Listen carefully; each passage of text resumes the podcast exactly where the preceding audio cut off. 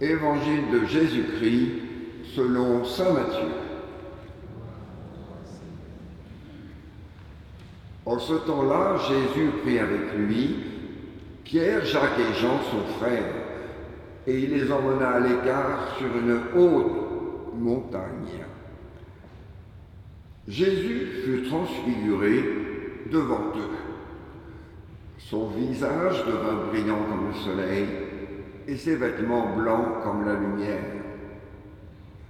Voici que leur apparut Moïse et Élie qui s'entretenaient avec lui. Pierre alors prit la parole et dit à Jésus, Seigneur, il est bon que nous soyons ici. Si tu le veux, je vais dresser ici trois tentes, une pour toi, une pour Moïse et une pour Élie.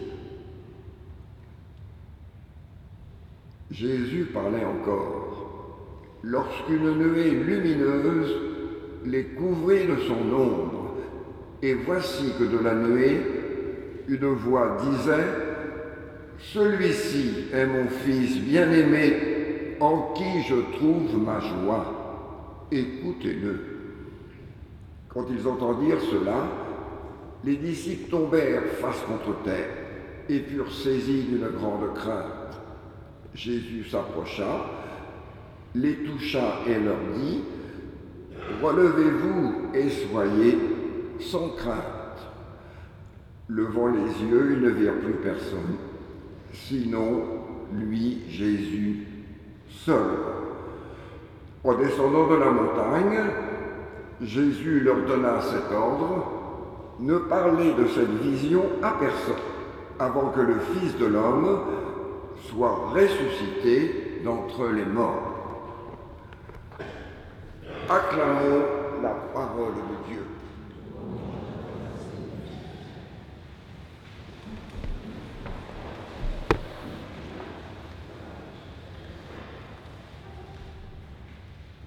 Dimanche dernier, nous avons contemplé Jésus refusant de profiter, pourrait-on dire, de sa divinité.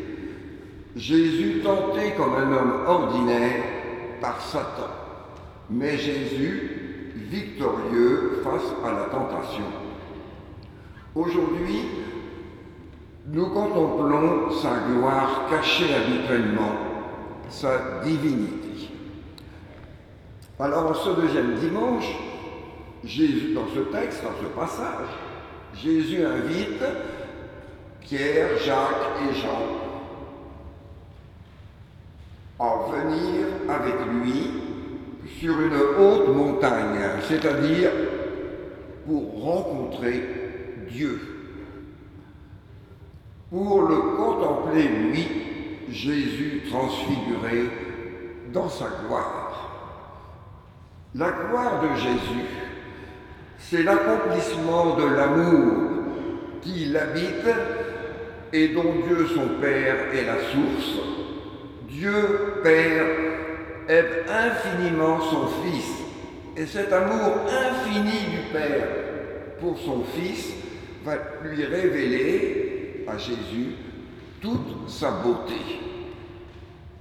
C'est cette beauté intérieure de Jésus cette vie intérieure, totalement irradiée par l'amour infini de son Père, qui transparaît alors à l'extérieur sur son visage transfiguré, qui, comme nous le dit l'Évangile,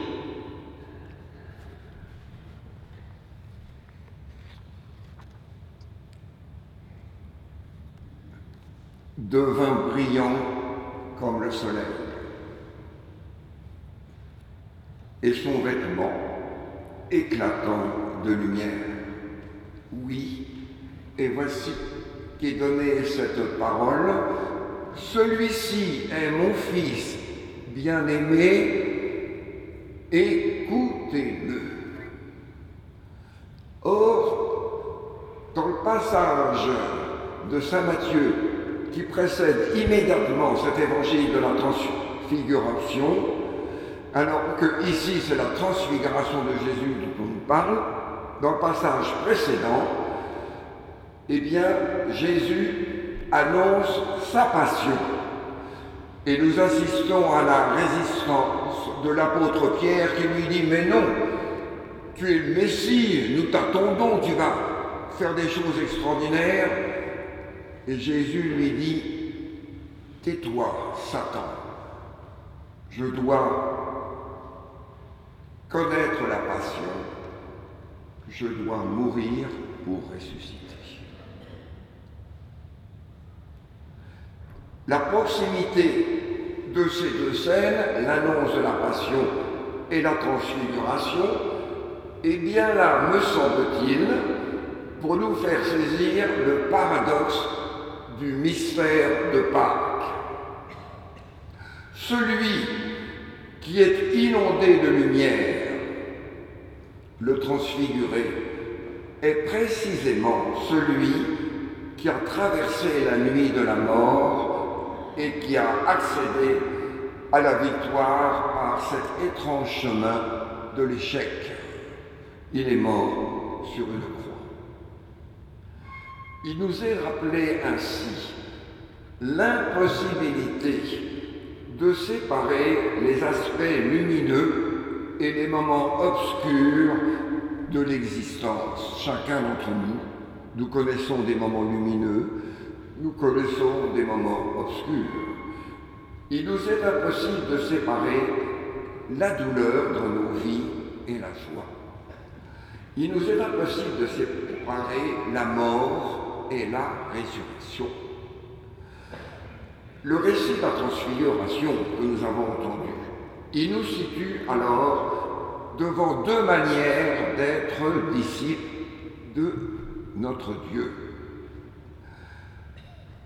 Une première manière va nous pousser à saisir les moments de luminosité, de lumière dans nos vies qu'offre Jésus en se donnant totalement à nous, je dirais d'une certaine manière transfiguré, en se laissant totalement saisi, possédé par nous.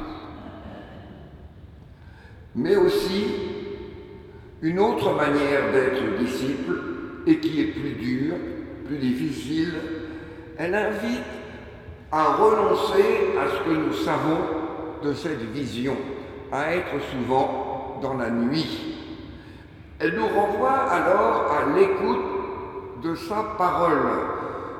Et qu'est-ce que Jésus leur dit? Il les fait descendre de la montagne pour se remettre en chemin. Et vous savez, souvent, quand quelqu'un fait une retraite pendant quelques jours, il dit Oh, quand je reviens de, la retraite, j'ai l'impression d'être complètement dans la, je ne sais pas quoi, dans la mélasse. Enfin, je force un peu, si vous voulez. Mais vous voyez, voilà. Eh bien, Jésus, certains moments, il illumine nos vies, Dieu, et à d'autres moments, c'est la banalité apparente. Or, tout comme les disciples Pierre, Jacques et Jean, nous avons besoin, chacun d'entre nous, de faire à certains moments de nos vies l'expérience de la proximité du Dieu qui, consolateur. Et relisons un peu dans un instant rapide notre vie. Est-ce qu'il y a des moments où nous, nous faisons, est-ce que nous voyons tel ou tel moment où nous faisons cette expérience, où nous avons fait cette expérience de Dieu qui venait illuminer nos vies? Chacun d'entre nous. Si nous ne vivons jamais ce type d'expérience, alors nous pouvons en arriver à douter de l'existence de la beauté de nos vies et de ce monde, et à le voir simplement avec un regard désabusé sur ce monde qui nous entoure, sur nous-mêmes et sur Dieu, que les aspects opaques de la réalité de ce monde à ne voir que la routine répétitive et vide qui va occuper l'espace de la joie et de la fidélité, à ne voir que la peur, la méfiance, la crainte. Ce monde y va à velo, rien ne va plus. Et nous savons aujourd'hui combien nous sommes impactés par cette épidémie. Et vous voyez, et tout de suite des gens, eh bien, on nous dit, vous avez dû lire tout cela, se précipitent pour faire des stocks de nourriture.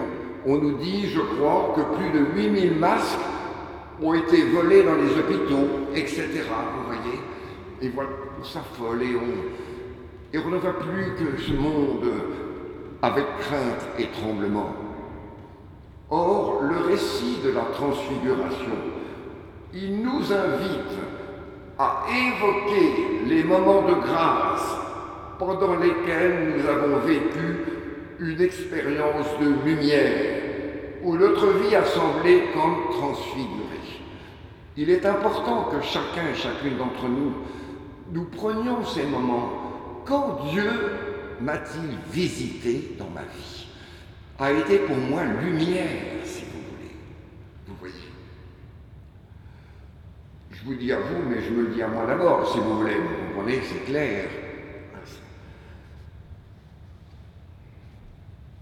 Quand ai-je vécu une expérience de lumière où ma vie a semblé comme transfigurée, habitée par cet amour de Dieu qui me révèle la beauté de fille et de fils du Père.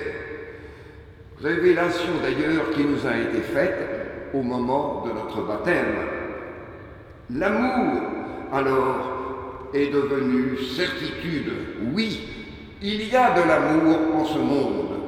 Je voyais peu de temps quelqu'un que je vois assez régulièrement et qui ne voyait que, je dirais, autour d'elle, d'abord tout ce qui n'allait pas, tout ce monde qui se laisse aller, qui ne respecte plus l'autre, qui le considère comme un objet. Je lui disais, mais alors, comment pouvez-vous vous dire vraiment aujourd'hui croyant Comment Quelle est votre confiance en ce Dieu amour? Oui, habité par cet amour de Dieu, transfiguré, demandons au Seigneur cette grâce, malgré toutes les difficultés de ce monde que chacune et chacun d'entre nous ne connaissons, demandons que de reconnaître que l'amour est à l'œuvre dans notre monde que la fraternité est palpable. Et regardez au cœur de notre paroisse cette fraternité et cette attention à ceux parfois qui sont les plus démunis. Oui, toute la réalité nous parle alors un langage nouveau de foi et d'espérance en la vie dans un monde qui a perdu sens et qui ne sait plus justement où il va. Ce sont des éclairs momentanés qui nous révèlent le sens du chemin de foi que nous entreprenons. Les évoquer, les reconnaître comme une force reçue pour continuer à marcher nous aide alors à poursuivre cette quête patiente de Dieu et de son royaume de sa présence dans notre monde. Notre Dieu n'a pas déserté notre monde. Oui, nous croyons au milieu de l'obscurité et de l'incertitude en sa présence de son amour, même si ce n'est pas toujours évident de le voir transfiguré.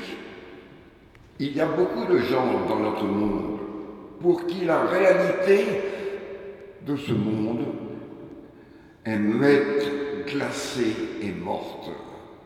Nous, chrétiens, nous sommes appelés à faire en sorte que ces réalités de notre monde puissent révéler et transfigurer la trace du Dieu qui les habite.